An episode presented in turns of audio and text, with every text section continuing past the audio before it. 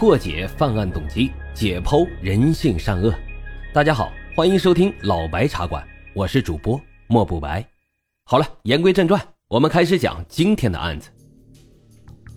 今天咱们要讲的这起案子发生在越南，横跨了两个国家的一个失踪案。这是一场对梦想的追逐，还是别有用心的绑架呢？为什么花季少女消失在以友好和安静著称的新加坡，并且家人跨国九年寻找，却发现当初悄无声息的消失本就是一起早有预谋的行动？神秘组织的帮助能否让案件浮现转机呢？而少女悄无声息的离开背后又埋藏着怎样不为人知的原因？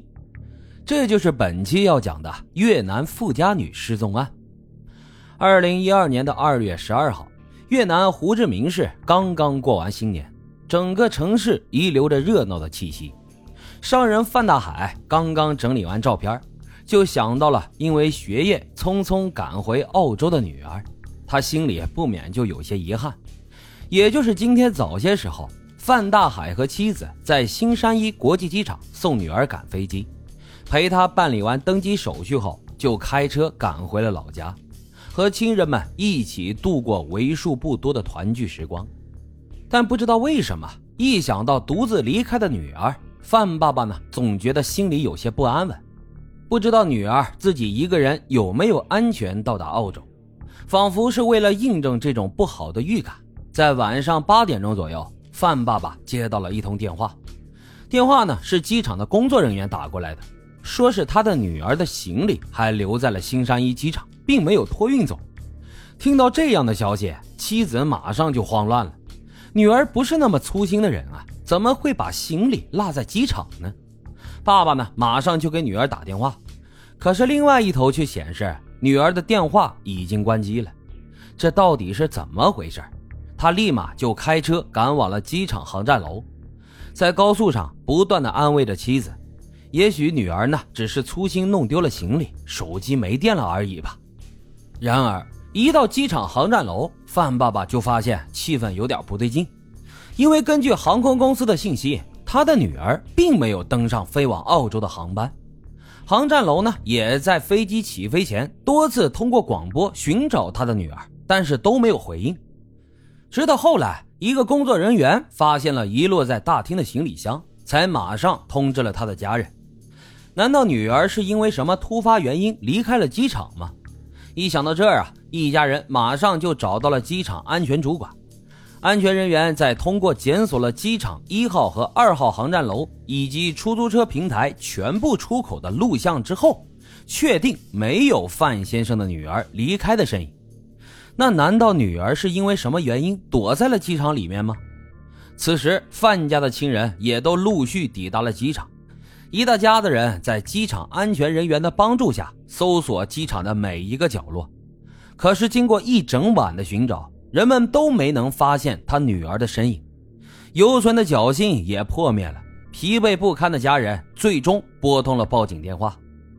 本次故事的主人公啊，也就是失踪的少女，名字叫做范海燕，失踪的时候才十六岁，因为父亲范大海在澳洲经商，家庭条件呢一直很优渥。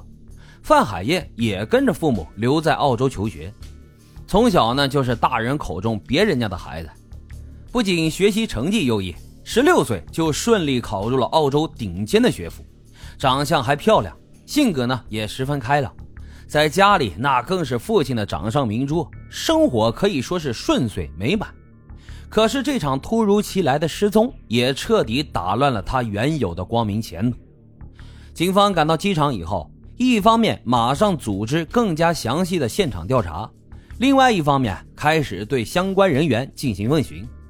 范大海告诉警察，女儿一直非常懂事和听话，从来也不让自己担心，所以出发前也完全没有什么异常的状态，绝不可能一声不吭的离开，肯定是在机场遇到了坏人，将女儿强行给拐走了。而妻子则是全程哭泣，完全没有办法回答警方的问题。于是，警方就建议两人暂时先休息一下，调整好情绪再说。机场休息室里，范爸爸心中是既疑惑又愤怒。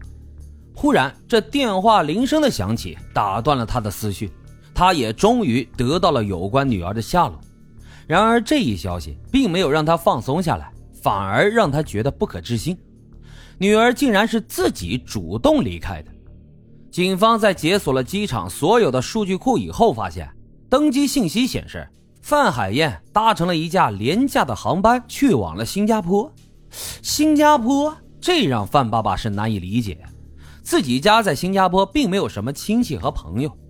然而，通过调取录像以后，确实发现屏幕中登上飞机的人就是自己的女儿。可是，他为什么要独自前往新加坡呢？警方叫来了当时航空公司的检票员，根据他的目击报告，当时在登机与女儿同行的似乎还有一位神秘的女人，说明女儿很有可能受到这个人的怂恿。听到这儿啊，范爸爸忽然就想起了女儿之前的种种行为，感觉之前那些不被自己重视的记忆也全都串联了起来。女儿青春靓丽，不谙世事，从小呢就有一个明星梦。每天都梦想着自己能够成为世界名模，父亲只当是小女孩的幻想，并没有过多的在意。直到前段时间，女儿忽然跟自己说，在网络上面认识到一个相关方面的人，可以帮助自己达成名模的梦想。而父亲那段时间工作又比较忙，只是叮嘱了女儿两句，让她少相信这些东西，之后便再也没有过多的关心。没想到最后的事情竟然发展成了这个样子，父亲只觉得整个世界都要塌了，也非常后悔没有早点关注女儿的精神状态。不过一想到新加坡那优秀的治安状况，父亲呢也稍微宽心了一些。警方在询问了驻新加坡大使馆之后，得知范海燕确实在二月十三号的凌晨十二点半抵达了新加坡，之后就再也没有其他的出境记录了。